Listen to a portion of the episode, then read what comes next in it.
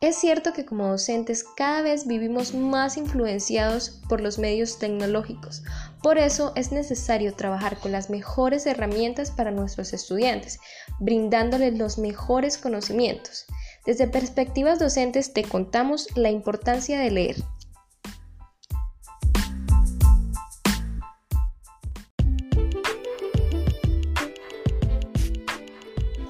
El día de hoy les hablaremos acerca de la importancia de leer. ¿De qué punto partimos?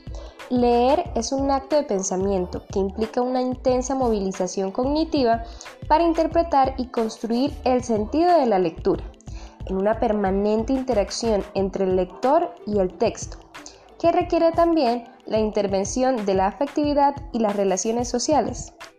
Leer no es entonces un simple proceso de decodificación de un conjunto de signos, es una tarea mecánica. Leer es comprender el sentido del mensaje, quién escribe, para quién lo escribe, para qué se hace y qué quiere comunicar. Enseñar a leer es más que enseñar el código lingüístico y sus mecanismos de articulación. Lo más importante es entender el lenguaje escrito como otra forma de expresarse otra forma de decir las ideas, de manifestar lo que se quiere. Aprender a leer es llegar a comprender que la lectura transmite mensajes. Muchas veces creemos que los niños tienen que aprender primero a la parte mecánica para llegar después a la interpretación de mensajes. Sin embargo, esto no es así.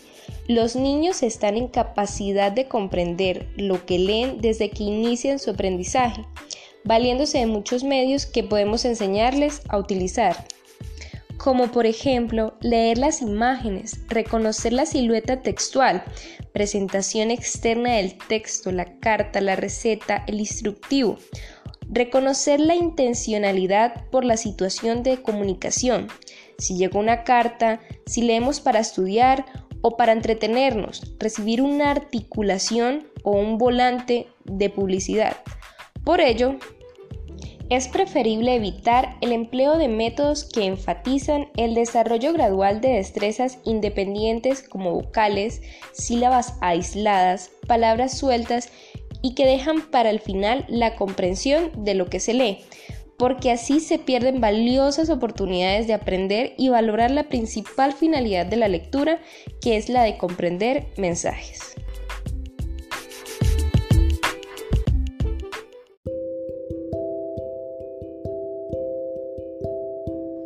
Como decía Paulo Freire en su texto La importancia del acto de leer, es importante decirlo, la lectura de mi mundo siempre fue fundamental para mí.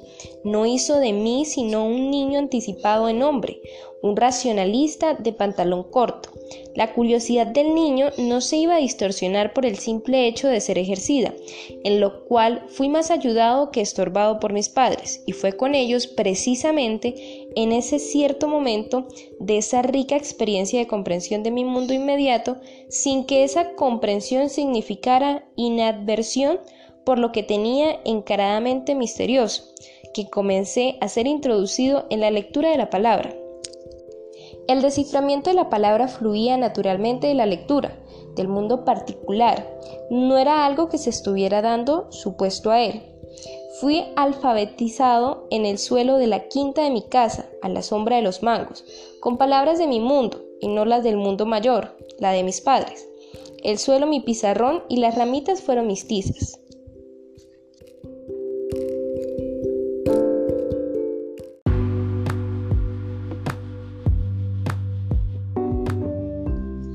Para comprender mejor este término y su importancia, vamos a tomar como referente a Paulo Freire, quien fue uno de los pedagogos más influyentes del siglo XX, teniendo como obras Pedagogía del Oprimido y la Educación como Práctica de la Libertad entre sus más destacadas. Paulo Freire nos regala un texto acerca de la importancia de leer, el cual nos ayudará a entender dicho tema. Partamos de la idea que en este texto es compartida, ¿El acto de leer implica una comprensión crítica? Pues bien, en la decodificación de las palabras escritas se anticipa o prolonga la inteligencia del mundo. La lectura del mundo procede a la lectura de la palabra. ¿Y cómo se da esto? Indudablemente el lenguaje y la realidad se articulan dinámicamente.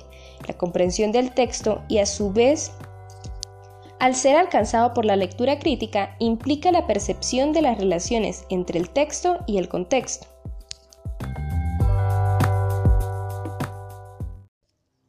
Como ya hemos visto, la lectura es parte fundamental en nuestro desarrollo. Nos permite leer incluso nuestro contexto, saber dónde estamos. También nos permite leer emociones, sentimientos, sensaciones del medio que nos rodea, como ya hemos dicho anteriormente. Así que por último, les dejamos aquí unos pequeños tips para mejorar la lectura en casa.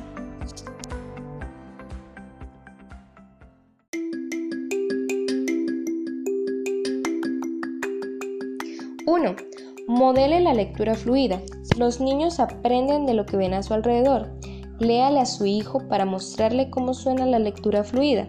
Ginny Oswald, psicóloga de Thomas Edison Stage College, recomienda leer con naturalidad, emoción y con el tono de voz apropiado para la lectura. Es importante que el niño sea el que escoja el libro que quiere escuchar. 2. Leer en voz alta.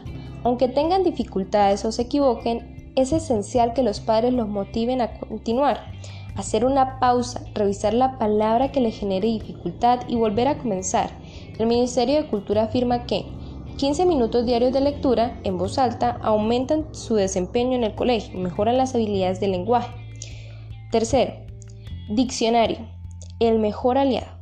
Es importante que su hijo tenga un diccionario cada vez que lea Muchas palabras van a ser nuevas y es necesario que conozca su significado para entender el contexto de la historia. Cuarto, ¿qué entendiste? Es importante analizar lo que se ha leído, pero en especial lo que se ha aprendido.